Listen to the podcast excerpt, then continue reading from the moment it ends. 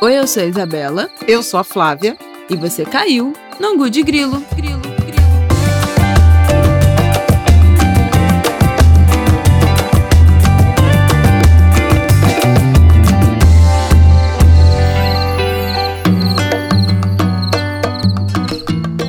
Oi, gente! Boa terça-feira para vocês. Boa semana. Como vocês estão? Como você está, Flavel? Tô bem, tomei a segunda dose. E olha ela. em breve, após os 15 dias aí, 100% imunizada. Minha segunda dose é dia 20, hein? Vem aí, Angulers, vem aí.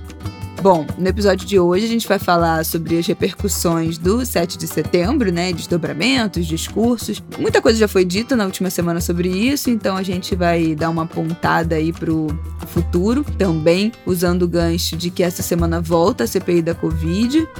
Vamos falar sobre uma pesquisa do IBGE que saiu no fim da semana passada, feita com estudantes, 2019, antes da pandemia, mas que tem dados estarrecedores sobre saúde mental e abuso, violência sexual, moral, psicológica, muito importante a gente falar disso. E nosso último bloco vai ser um compilado de boas notícias, porque também, né, de um pouco de Nós leveza merecemos. é preciso na vida. Então, vamos lá.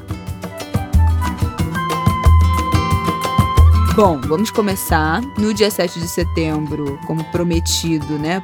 Nas semanas anteriores, tivemos manifestações em várias cidades do Brasil de apoio, né, ao, a este governo, inclusive em Brasília, que começou... Tivemos também manifestações contrárias, que foi o grito dos excluídos e das excluídas, uma tradicional agenda de manifestação das esquerdas, né, no 7 de setembro. Mas, de esse fato, o foco, o fato né? novo, É. né, do 7 de setembro desse ano foram essas manifestações pró-Bolsonaro convocadas pelo próprio. Pois é, que começaram ainda na noite de segunda-feira, né? Invadiram, conseguiram furar o bloqueio da, na esplanada. Os manifestantes pró-governo, pró-Bolsonaro invadiram ali a esplanada dos ministérios com a intenção de ir até o prédio do, do, do STF. A polícia não conseguiu. Não conseguiu, entre aspas, conter. As pessoas entraram, teve também vários caminhoneiros que chegaram ali já na noite, naquela noite já começou um bate-boca, uma confusão ao longo da terça-feira. Ficaram ali outras manifestações em cidades do Brasil. Aqui no Rio teve uma manifestação, acho que eu posso dizer que foi grande, né, em Copacabana. Não foi irrisória como outras.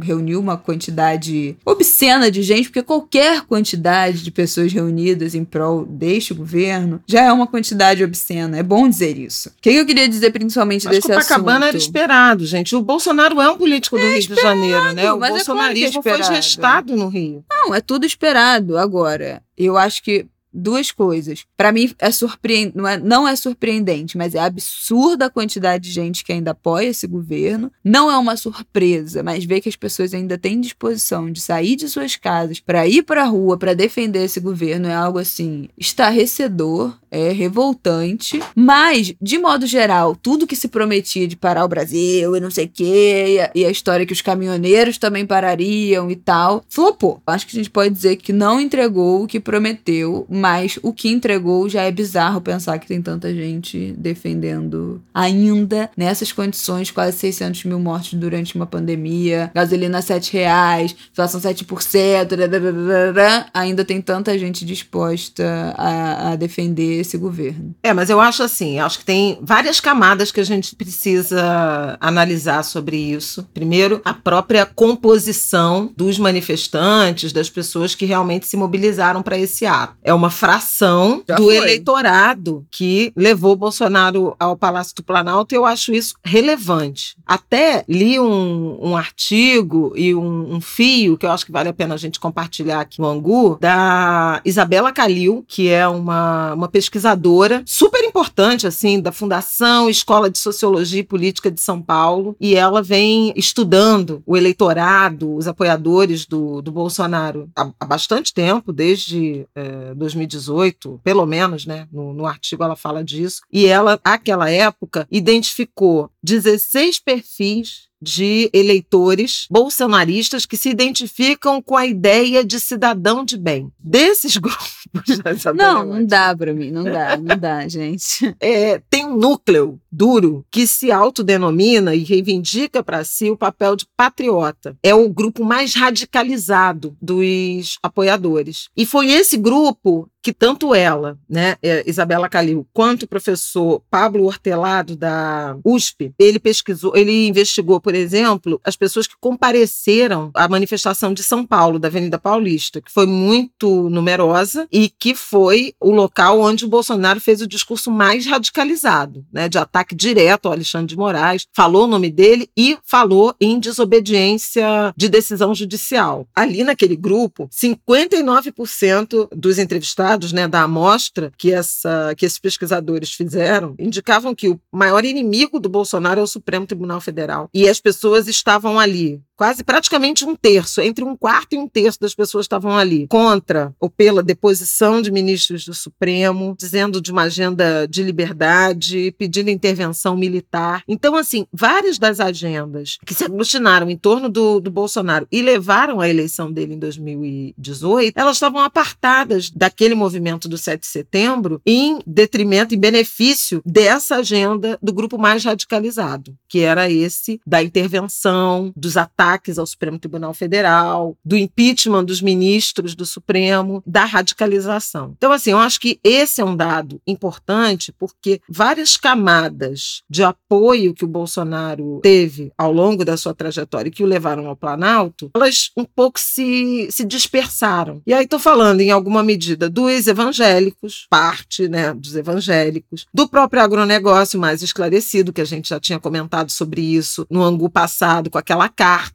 do mercado financeiro, que no dia seguinte ao 7 de setembro foi uma catástrofe, assim, queda de quase 4% na bolsa. O dólar teve uma alta absurda em razão dessa radicalização. A própria agenda anticorrupção também não apareceu. Nenhum desses eixos que integram o bolsonarismo, né, de uma forma ampla, compareceram àquele ato. Foi um ato dirigido à, à ala, ao grupo mais radicalizado. Então, isso eu acho sintomático, embora tenha sido numeroso e disposto a uma radicalização, é, ainda assim é uma fração do que o Bolsonaro já carregou como capital político. Então, acho que esse é um fator. E aí dá muito a pista do que, que ele aposta para se manter vivo politicamente até o ano que vem. Ah, eu não citei os militares, porque tinha uma, uma expectativa grande, né? seja de Forças Armadas, seja de forças policiais. Lembra que falavam uhum. 50 ônibus de policiais que vão para Brasília que Isso também não aconteceu. Que tinha aumentado muito o número de venda de farda pela internet para eles se camuflarem fardados entre os manifestantes civis que estariam comprando farda pela internet. E isso também não aconteceu. Não entregaram. Então, assim, eu acho que esses pontos são pontos importantes. Em que pese isso, foi uma certa, não vou dizer surpresa, né? Porque o Bolsonaro tem um discurso golpista há muito tempo. Aliás, desde que ele nasceu politicamente, com esse discurso, né? Antissistema, de radicalização. Quem acredita na moderação do Bolsonaro é porque quer acreditar. Mas, assim, em Brasília, ele fez um discurso morno, prometeu em São Paulo fazer uma, uma fala mais enfática e fez, e chegou a, em Brasília a dizer que ia convocar o Conselho da República, que foi um mico, que foi um erro, na verdade, ele chamou errado, é, o que a gente acha, ou recuou porque ele não sabia que, qual era a composição do Conselho da República, né? Porque ele falou falou que vou reunir o Conselho da República com os ministros, o presidente do STF, para mostrar esse retrato de vocês. Ele, ele, se fixou nessa ideia de que ele ia ter uma multidão numerosa para fazer valer, para impor suas ideias. E aí, depois, na sequência, porque o jornalismo foi tentar entender o que, que significava o Conselho da República, que é uma, uma instituição, uma instância que decide sobre intervenção, estado de sítio e estado de defesa. Então, seria uma radicalização. Mas aí o Conselho da República, primeiro, o presidente do STF não faz parte. Segundo, quem faz parte? O presidente, o vice-presidente, o ministro da Justiça, o presidente do Senado, o presidente da Câmara, os representantes, os líderes da maioria e da minoria na Câmara e no Senado, seis cidadãos de mais de 35 anos escolhidos, dois pelo presidente da República, dois pelo presidente do Senado, dois pelo presidente da Câmara. Só que o líder da maioria no Senado é Renan Calheiros. O líder na minoria, da minoria na Câmara é Marcelo Freixo. Aí o Rodrigo Pacheco, presidente do Senado, disse que não estava sabendo de reunião nenhuma. O presidente da Câmara disse que não estava sabendo de reunião nenhuma. O presidente do Supremo Tribunal Federal, não estou sabendo, mas não sou nem membro. Ai, gente, tipo me dá assim. vontade de rir. Aí não teve. Mas ele voltou atrás nisso, mas fez um discurso muito radicalizado em São Paulo. E a partir desse discurso, a gente teve uma resposta muito robusta do Supremo Tribunal Federal. E eu acho que assim, são duas figuras que emergem assim com muita força na direção dessa resposta política muito firme. O presidente do Senado, Rodrigo Pacheco, que meio que passou um pano, deu uma atenuada, suspendeu as sessões do Senado na semana passada, mas se manifestou de uma forma meio nem eu nem você, sabe, meio em cima do muro. E o Arthur Lira, presidente da Câmara, que passou um pano enorme, praticamente fez um discurso dizendo que não vai ter impeachment, que o que a gente vai vai ter é, eleição no ano que vem, em outubro de 2022, e é, ficou zangado porque o Bolsonaro é, retomou o discurso do voto impresso, né, do voto auditável, que era um acordo dele com o Lira, que a partir da rejeição daquela PEC, do projeto de emenda constitucional, lá atrás, em que foi rejeitado o voto impresso, tinha um compromisso de que o Bolsonaro não voltaria a esse assunto e voltou. Mas, enfim, a questão é que houve uma tensão muito grande. No dia seguinte ao 7 de setembro, o mercado financeiro, como eu já mencionei, respondeu muito mal. Houve realmente uma, uma perspectiva de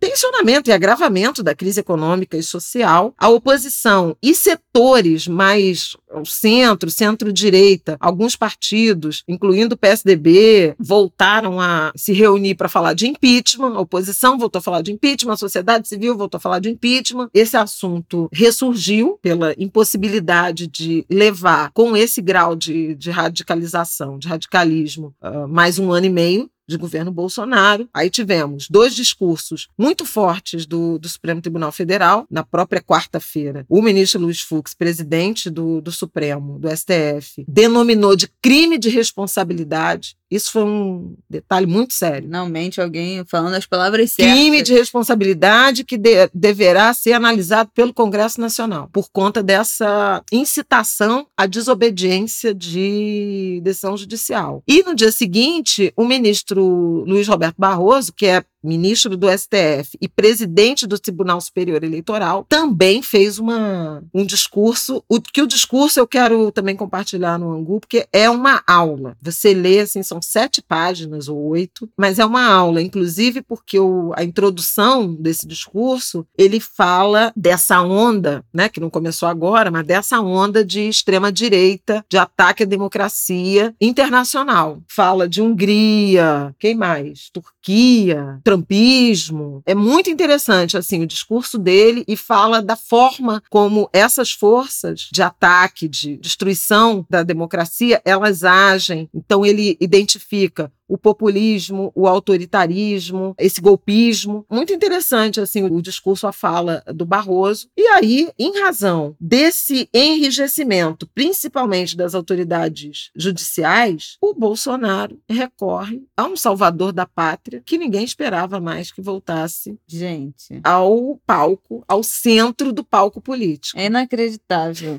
é inacreditável inevitável a gente voltar a olhar a cara de Michel Temer na nossa televisão. O que é aquele vídeo daquele homem, aquele BBB, aquele Big Brother, dele entrando naquele avião da Fábio, sentando na poltrona? Gente, aquilo ali é um filme de terror. Esse cara tinha que, não tinha caído no ostracismo. O que, que aconteceu? Que a gente voltou a falar dessa pessoa? Como é que, que uma alternativa viável é voltar com Temer? Gente, pelo amor de Deus, pelo amor de Deus. Não, é estarrecedor. É estarrecedor eu não acreditei. Eu, primeiro eu não entendi. Eu falei, que a gente voltou? O que, que o Temer voltou a esse assunto? Que eu tô vendo um povo falando aqui, um povo falando ali. Que isso, gente? Que, que essa pessoa voltou a figurar na imprensa, sendo que tinha caído completamente no esquecimento. E eu espero que para lá ele volte. Vai voltar, Flavião? Ou vai continuar sendo citado? Não, bom, é, Temer teve um papel absolutamente fundamental, né? Fundamental, na destruição do Brasil. Ele teve um papel fundamental. Ele é, ele é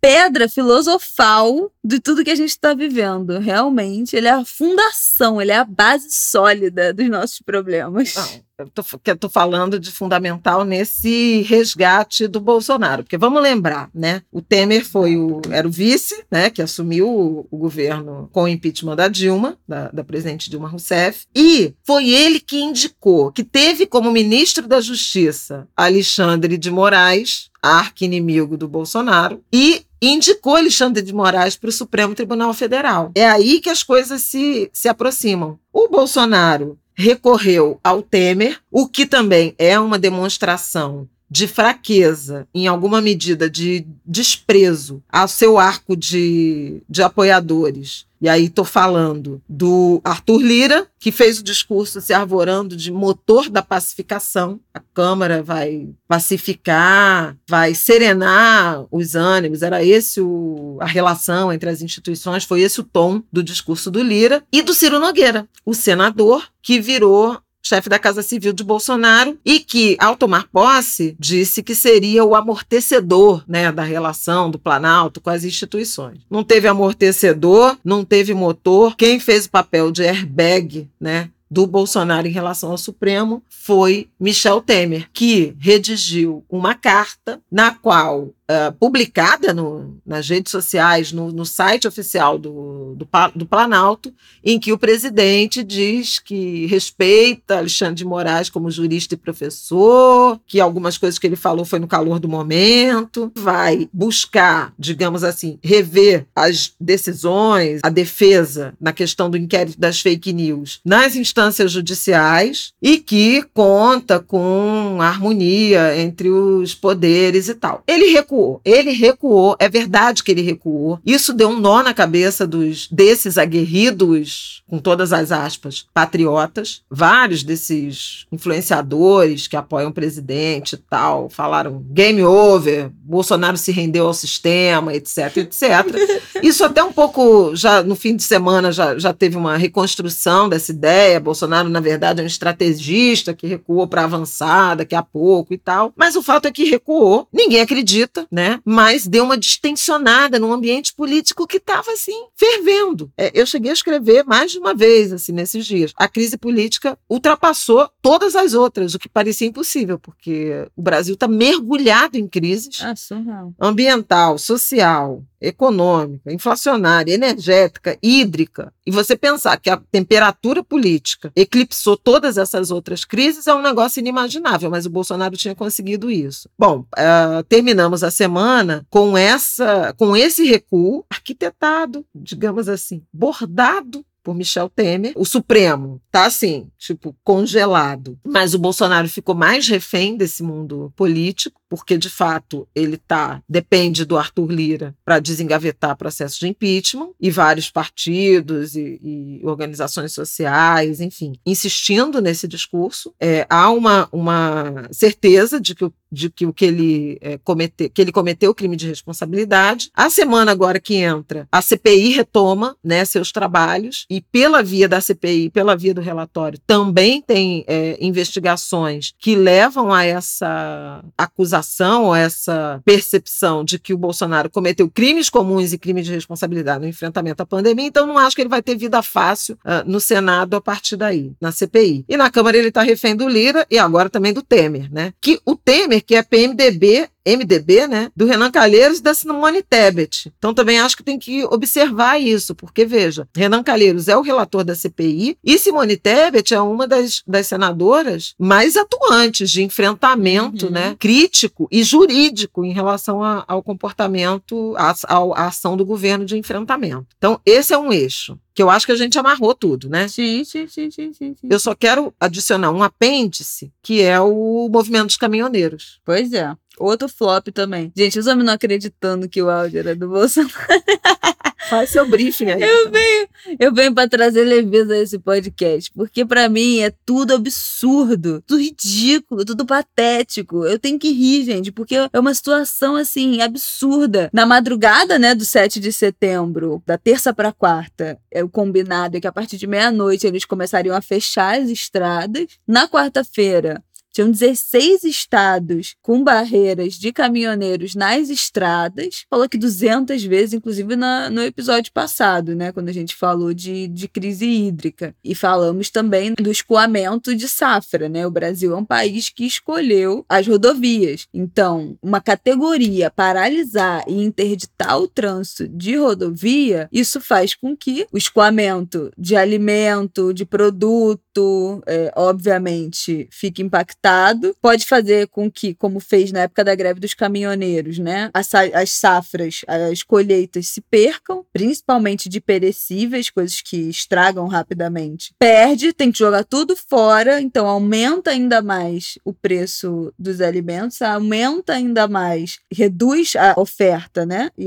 com uma demanda gigante, a gente é um país de 200 milhões de, de pessoas. Obviamente, isso ia ser péssimo, né, para o governo Bolsonaro, ia fazer com que os preços de tudo subissem ainda mais, aumentaria ainda mais o, o impacto da inflação no, na renda e no, no poder de compra dos brasileiros. Então, ele foi obrigado a desmobilizar uma categoria que estava se mobilizando por ele. Agora, eu te pergunto, como é que pode, o que, que tem na cabeça, o que tem na cabeça de pessoas que estão pagando. Eu não sei nem quanto é que tá o preço do diesel. Quanto é que tá o diesel? Porque a gasolina está 7 reais, então o diesel não há de estar barato. Não, tá na faixa de 5, eu acho que entre 4 e 5. Porque, porque os homens é fizeram greve dos caminhoneiros na naquela época, que ah, o diesel tava uma fortuna, já tinha tido não sei quantos aumentos do preço do diesel, que não sei o que, greve parou tudo durante, sei lá, uma semana, foi aquele caos da greve dos caminhoneiros em 2018. Aí, agora, três anos depois,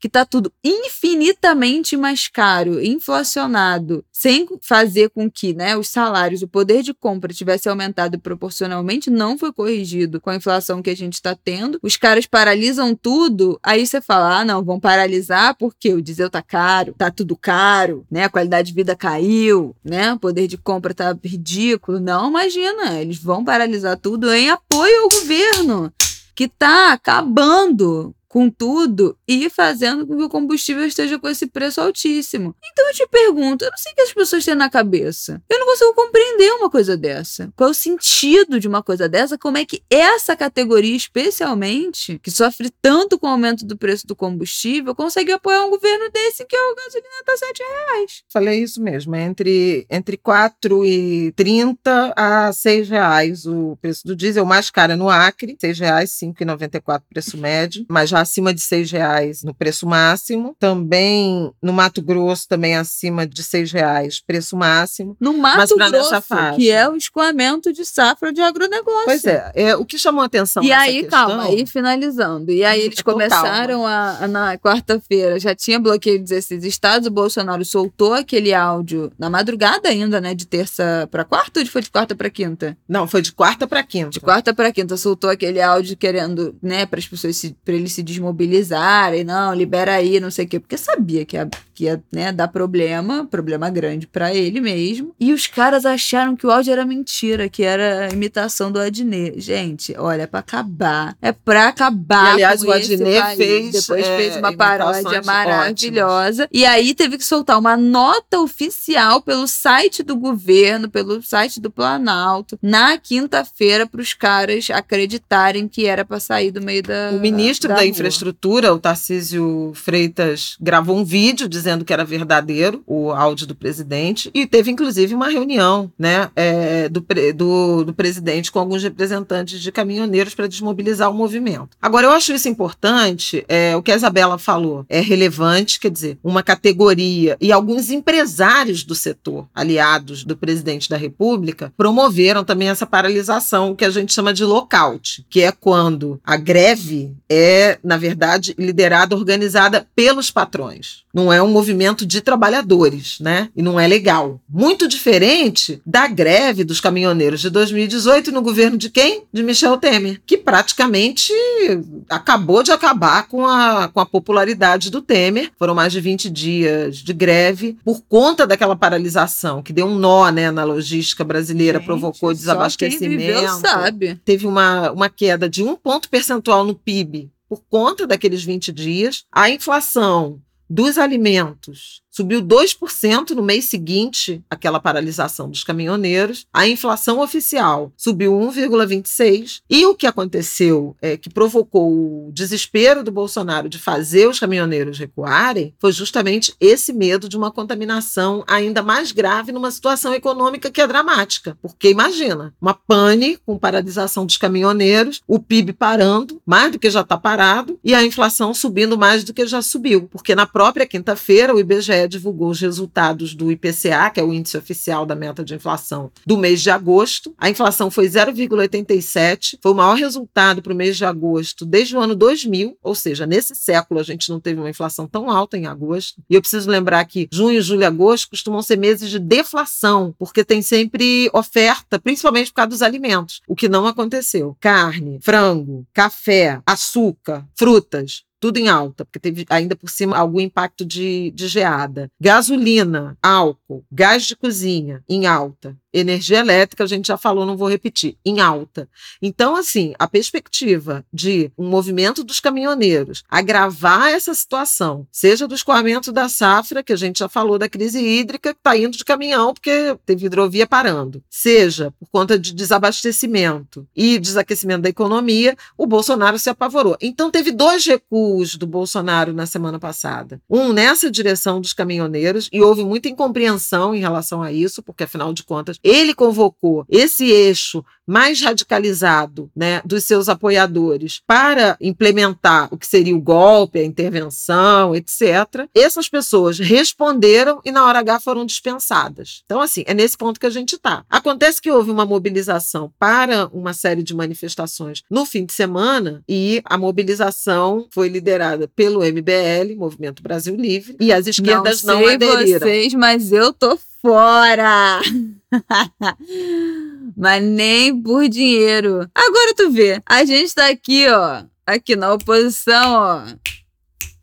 Ó Faz tempo. Os caras chegaram agora, botaram essas criaturas no poder. Aí agora, ah, não, vamos marchar, todo mundo venha com a gente. Olha, eu sinto muito, mas eu não sinto nada. Fique com Deus, vocês. Recuso aí no negócio desse. Isso é um absurdo. Gente, é um absurdo. Ninguém pode cair. Você que tá ouvindo a gente, Dongo de Grilo, que aí vai. Eu acho que assim, que aí vai, liberdade de escolha tá aí para ser usada. Não, mas não leitura. dá para cair nessa história de que ele eles não são responsáveis. Ela se radicaliza, gente. Não, eles não são. Não dá pra gente cair nesse conto de que o MBL, o movimento vem pra Tem rua. Tem uma leitura de um inimigo maior comum, né? Pois que é, essa mas, questão mas é uma leitura equivocada, porque o MBL e o Vem Pra Rua são parte dessa, são extrema-direita. Eles estão do mesmo lado. São responsáveis pela eleição do Bolsonaro, apoiaram. Gente, pelo amor de Deus, não é possível que, que, que as pessoas não lembrem que eles apoiaram o Bolsonaro. E aí agora, ah, não, não, não, vamos ser oposição, não sei o que, terceira via. Ah, peraí, é que eu não posso falar os palavrões que, como carioca, me vem na minha cabeça. Porque esse é um podcast sério, jornalístico. Mas vocês que me seguem em outras redes sociais sabem como eu costumo me expressar. Esse é um podcast família, né, gente? Pelo amor de Deus. Essa família que fala muito palavrão no off, mas, mas no off. Em off, pois é. Assim, vocês sabem o que, que eu acho acerca dessa história história, é, como é que é meu palavreado. Mas aqui eu vou deixar isso. A gente não pode cair nessa falácia, nessa despolitização de que porque ah, o Bolsonaro é um inimigo comum, a gente vai abraçar quem botou a oposição, que sempre fomos, nessa situação. Então, ah, é óbvio que qualquer votaria em qualquer pessoa contra o Bolsonaro, não sei dizer. votaria. gente, não dá. Isabelle é maravilhosa. Qualquer pessoa. Defina qualquer pessoa. Ai, gente, eu sofro demais com esse país. Bom, vamos lá. Botaria, botaria. Num segundo turno, eventualmente, quem sabe, mas eu não vou ter que passar por isso. Eu vou votar no meu candidato, sem maiores intercorrências, se os orixás permitirem.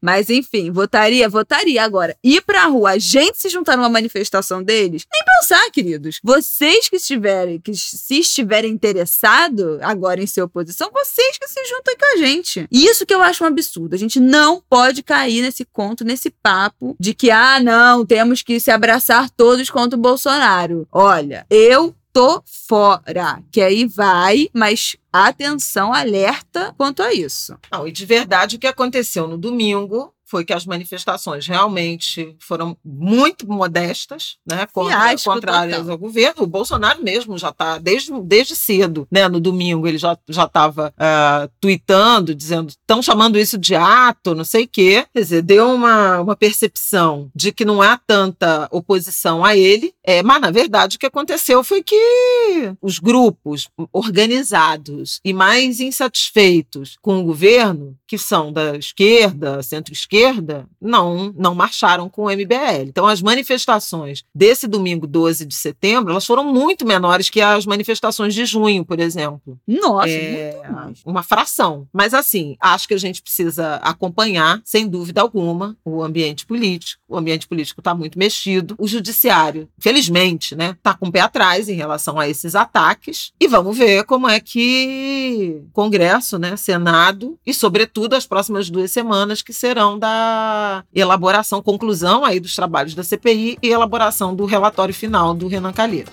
Bom, é isso. Vamos para o nosso próximo bloco, que é a pesquisa do IBGE.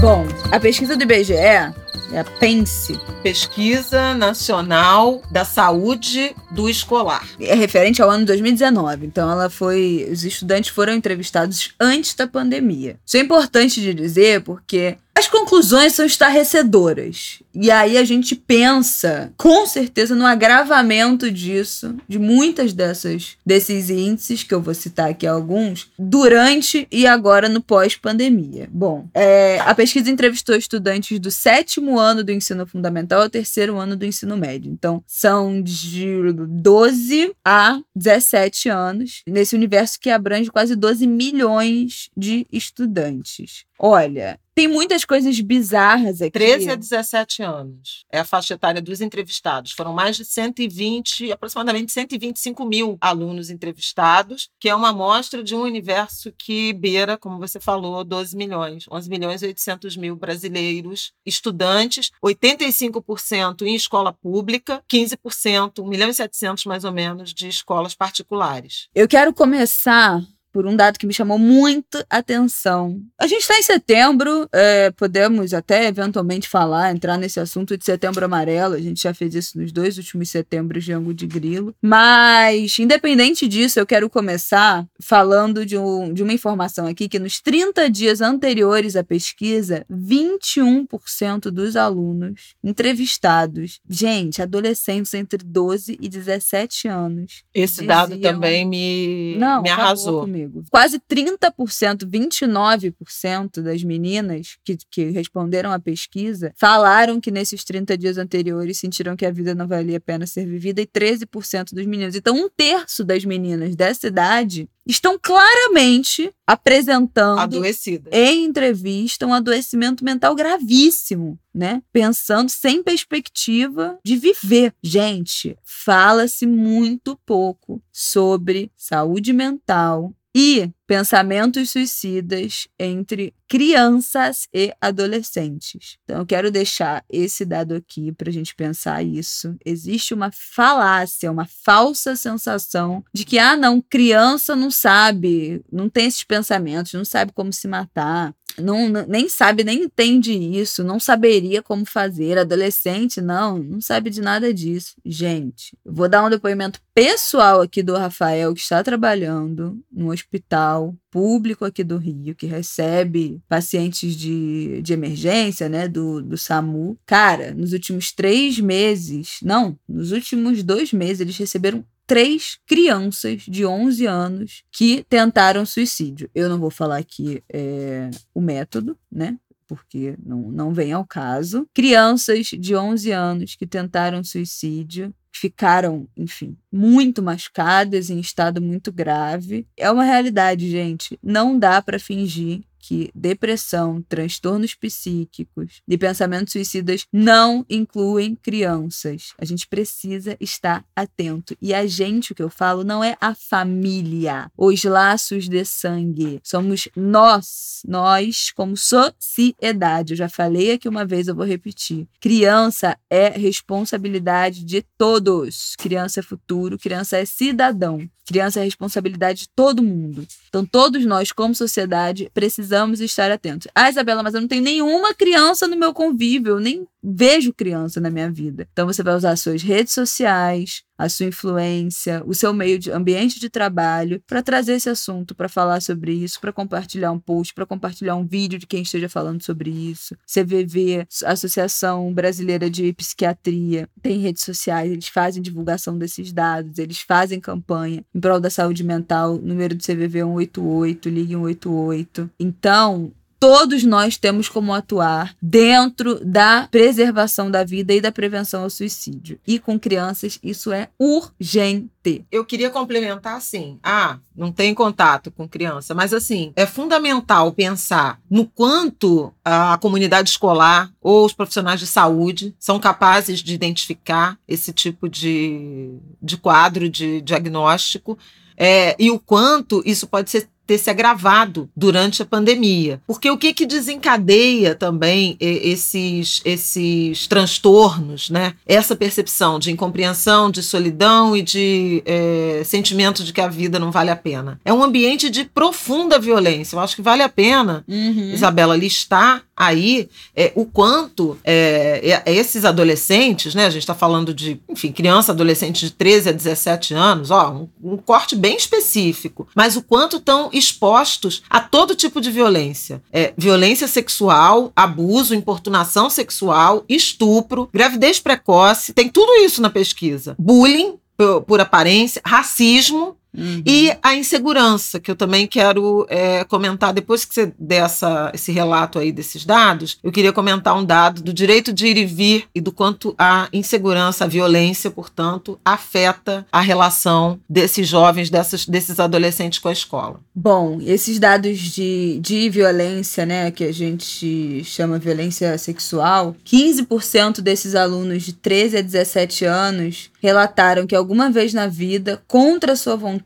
foram tocados, manipulados, beijados ou passaram por situação de exposição de partes do corpo corpo. Inacreditável. 20% das meninas relataram já ter passado por alguma forma, né? Dessas formas de, de abuso. 9% dos meninos, então o dobro. Gente, 13 a 17 anos, 15% dos alunos brasileiros, de jovens, né? Adolescentes brasileiros, na verdade, de 13 a 17 anos já passaram por alguma situação. 6% foram obrigados a manter relação sexual contra a vontade alguma vez na vida. Ou seja, estamos falando 9% de estupro. 9% das meninas 9% das meninas entrevistadas 10, né? já tinham sido obrigadas a manter relação sexual, já tinham sido estupradas alguma vez na vida. É inacreditável. Não, é assim, é, é, não é inacreditável, é acreditável. É acreditável e eu vou dizer o que que anda de mãos dadas Bom, além de né, da gente pensar o patriarcado, o machismo, a relação de poder, a pedofilia, óbvio, me faz pensar quantos por cento desses abusos, desses estupros foram de fato denunciados, né?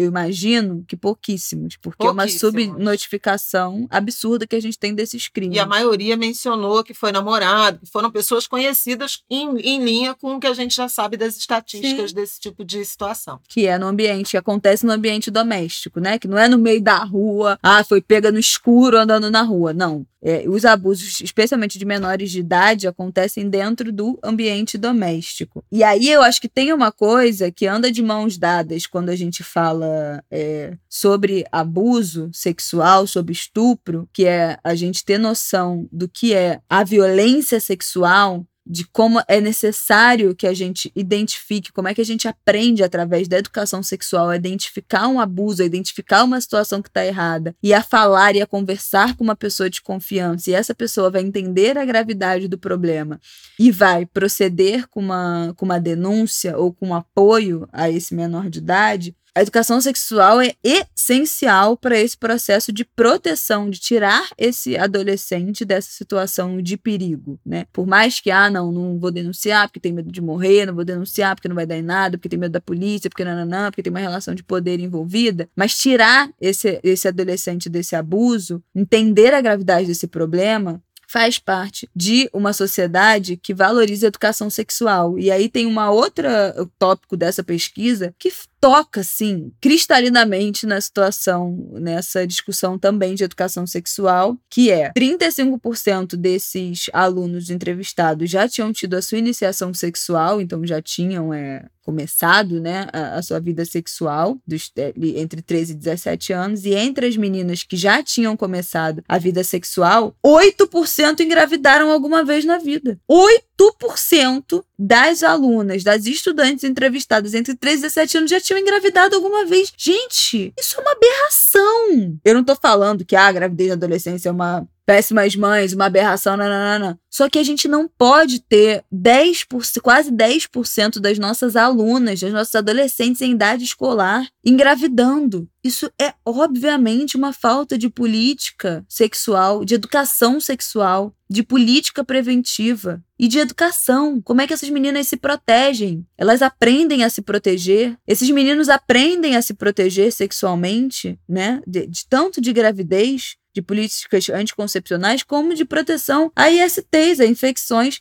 é, sexualmente transmissíveis. Isso é um absurdo. Gente, 8%. Eu não sei se, se tem alguma ouvinte aqui, ou homem ou mulher, que tem engravidado na adolescência. É óbvio que você pode ser uma excelente mãe, um excelente pai tendo um filho na adolescência, mas o fato é, é um momento da vida que é muito delicado. Não há maturidade, muito provavelmente não há condições adequadas financeiras para se construir uma família né? Não há maturidade emocional para você criar uma criança. É uma interrupção na sua, no seu, na sua vida escolar e aí na sua vida profissional muito precoce, né? Que, que, que adia a sua formação. Esse não é o momento. Uma, uma adolescência não é o momento de ter uma gravidez. E 8% relataram que já engravidaram. Não diz aqui quantas tiveram o filho, porque a gente sabe que o aborto é uma realidade, então a gente imagina que uma enorme parte dessas, dessas alunas abortaram, sabe lá em quais condições e com quais complicações, porque a gente sabe o tamanho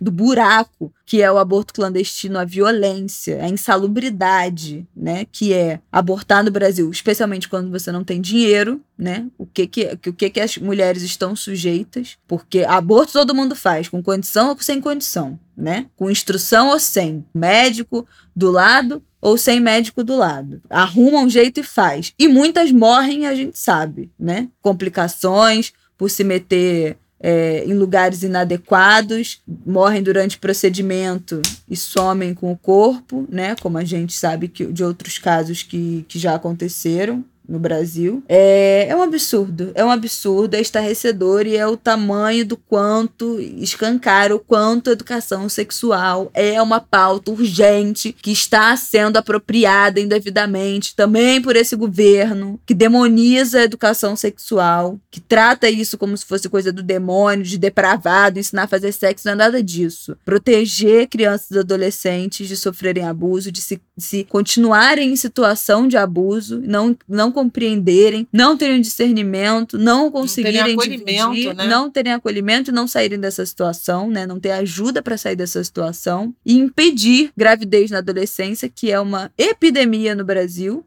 né? A gravidez na adolescência e o casamento infantil são epidemias no Brasil que atrapalham, que tiram do, do, do, do eixo natural e dos planos tantas meninas. Bom, 8% das meninas entre 13 e 17 anos. Por mais que não tenham tido filhos, é óbvio que isso é um trauma. É óbvio que isso é uma, uma é, e aí enorme tá dizendo questão. que engravidou, engravidou né? Pode ter tido é, pode filho. Ter tido, e pode assim, não ter tido, mas de qualquer filho, jeito é um trauma, é um trauma. E ter filho tem uma, uma correlação com evasão escolar, com abandono Total. escolar e, portanto, com ciclo, com reprodução de ciclo de, de pobreza. E um dado importante desse 8%, no caso é da escola particular, é um terço do dado das meninas de escola pública. Então você vê que acesso, né, acesso à informação, à renda, a tratamento, métodos de contracepção fazem diferença, né? Claro. Senão a gente não teria esse gap. Então, realmente é algo importante, né? Que a informação circule, que o acesso aos métodos contraceptivos. Há uma iniciação ah, precoce, as meninas, os meninos, os brasileiros, enfim, acho que mundo afora, iniciam a vida sexual muito cedo, muito jovens. Agora, é fundamental você saber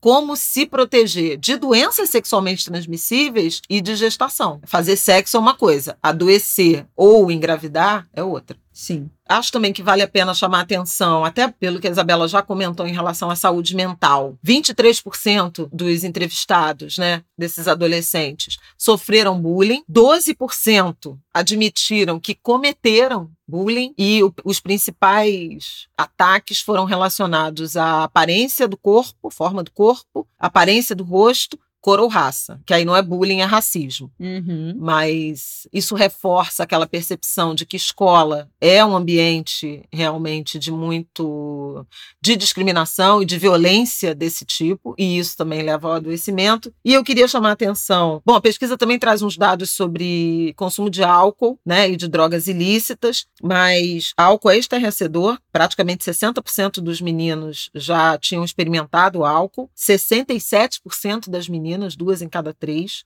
É uma droga lícita. Eu queria chamar atenção por último, porque acho que é particularmente dramática a, a estatística sobre o Rio de Janeiro. 11,6% disseram que deixaram de ir à escola por não se sentirem seguros no trajeto de casa até a unidade escolar. No Rio de Janeiro, esse número é de 20%, 20% na escola pública, 17% no Rio de Janeiro na média e alunos de escola pública 20%. Então, um em cada cinco estudantes de 13 a 17 anos de escolas públicas do Rio de Janeiro perderam aula, deixaram de ir à escola por insegurança no trajeto. Qualquer semelhança com essa política de confronto, tiroteios, armas de fogo, uh, milícia, tráfico e intervenções policiais, não será mera coincidência. E eu acho que esse é um dado importante e que demonstra que as políticas públicas de educação têm que estar alinhadas em diálogo com política de segurança pública, com política de saúde. Eu acho que a pesquisa dá muito essa dimensão do quanto educação, saúde, segurança, cidadania, esses valores de cidadania, de direitos fundamentais, eles têm que estar irmanados. É isso. Dados muito tristes,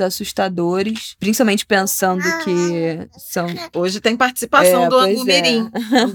É. é, principalmente pensando que é uma pesquisa que foi feita antes da pandemia, né? Então, a tendência, infelizmente, é que esses números se agravem a partir desse um ano e meio, né? De escolas praticamente sem aula, nesse vai e volta, enfim. Mas é importante que a gente saiba, para a gente saber também como sociedade civil, onde a gente pode atuar e onde a gente deve cobrar aos responsáveis aos nossos políticos e às entidades e organizações responsáveis por proteger né, as nossas crianças, aos conselhos tutelares, a assistência social, as escolas, enfim, né, meu filho? Pois é. Bom, vamos para o nosso próximo e último bloco.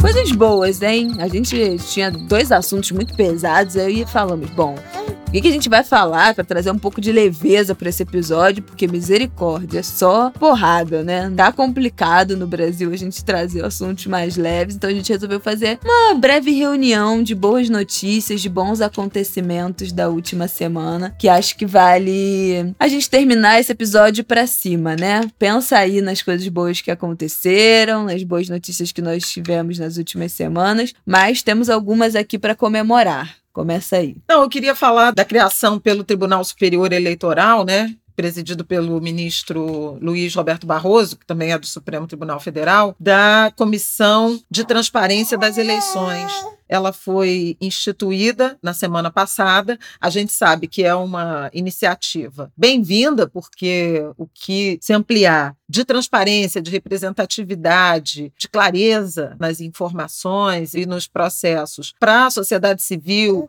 para o eleitorado brasileiro é bem-vinda. Mas a provocação ou a instituição dessa comissão se deu a partir dos questionamentos né, do presidente da República, a credibilidade a, a confiança do nosso sistema eleitoral. Em que pese ser uma resposta a esses ataques do Bolsonaro e de seu grupo político, eu acho que a gente precisa festejar principalmente a presença de é, pessoas da sociedade civil. Os integrantes da comissão têm instituições, órgãos públicos, tem senador Antônio Anastasia, ministro Benjamin Zinler do Tribunal de Contas da União, tem um general Garcia, Eber Garcia Portela pelas Forças Armadas, tem representante da OAB, entre outros. Mas o que eu queria chamar a atenção aqui é que nessa composição de uma comissão formada por 12 pessoas, quatro são mulheres, uma mulher negra. E essa mulher negra é a Ana Carolina da Hora, Nina da Hora, uma é, estudante e pesquisadora de ciência de dados, né, desse mundo da computação, dos algoritmos. Ela é e da especializada, digital, né? pois é, mas ela é especializada em é, injustiça algorítmica. Então, muito dessas, por exemplo, está tá muito antenada no debate sobre o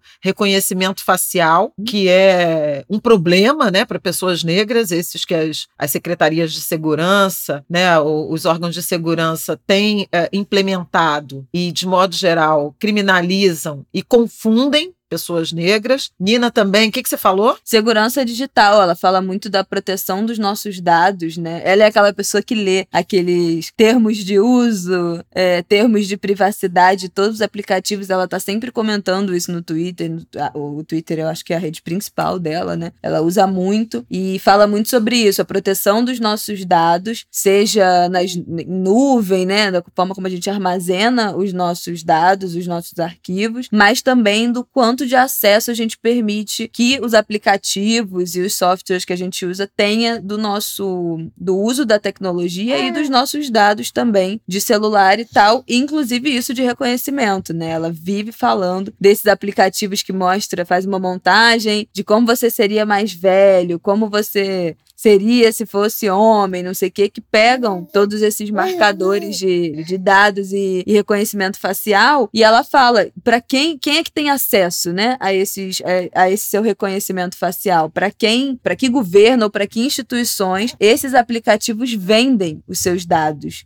Então, ela é uma especialista nisso. Ela fala muito sobre isso no Twitter. Acho que vale seguir o perfil dela. Podemos até deixar aqui na descrição. E muito feliz de vê-la lá, uma jovem negra que tem tanta projeção nas redes sociais, então tá perto também do público, não é? Não é aquela coisa inalcançável que a gente costuma ver. Quem são essas pessoas? Onde transitam, né? Nessas comissões, nesses debates. Então, ela é alguém absolutamente acessível que tá ali nas redes de gente como a gente total e muito feliz de vê-la lá dentro dessa. Oi, meu amor! Meu Deus, é uma criança muito mal-humorada aqui com muito sono. Ah.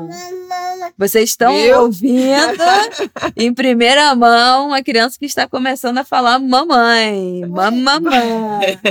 É, fala mamãe. Balbuciando mamamã. Como a gente previu, né, quando estava grávida, quando nasceu, as primeiras palavras do Martin serão no ângulo de grilo, serão ouvidas, captadas pelo ângulo de grilo. Então vai aí também outra boa notícia, né? Martin começando aí o mamamã mamã. Então festejar a presença da, da Nina da Hora que eu acho que vai ter uma contribuição muito relevante, e pensar também nessa composição de comissões de participação social que incluam mais e mais mulheres e mais pessoas negras. Eu acho que é um começo que vale a pena ser destacado, mas está longe do tamanho da representatividade que a gente deseja. A outra coisa que eu queria falar como boa notícia, a gente vai estar tá devendo livro. Hoje não vai ter livro, não, tá, gente? Mas eu queria queria convidar todo mundo a participar, visitar, divulgar a exposição Vazar o Invisível. Faz parte da Arte Rio, que é um evento anual, né? Uma espécie de. chamaria isso de feira? É, né? É. Feira de arte, uma exposição, um grande evento de exposição, de apresentação de obras de artes, artes plásticas, né? E o Perifa Connection com o estúdio OM Art, OM Art, acho que é assim que fala,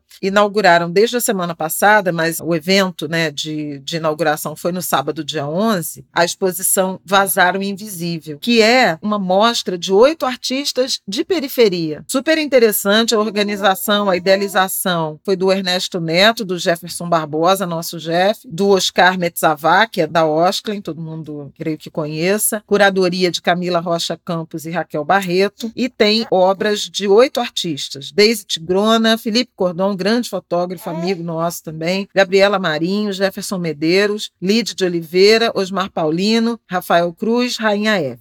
São obras que foram criadas e atravessam as temáticas de territórios, pertencimentos e afetos. Ela está em cartaz até o dia 31 de outubro, com visitação pública, gratuita, às sexta, sábado e domingo, sexta-feira de 2 às 7 da noite, sábado e domingo de 11 às 18, com todos os protocolos. E o estúdio, a galeria né, da exposição, fica na rua Jardim Botânico 997, que é no Jockey. Também importante sob essa ótica de. Ele não quer que eu fale, gente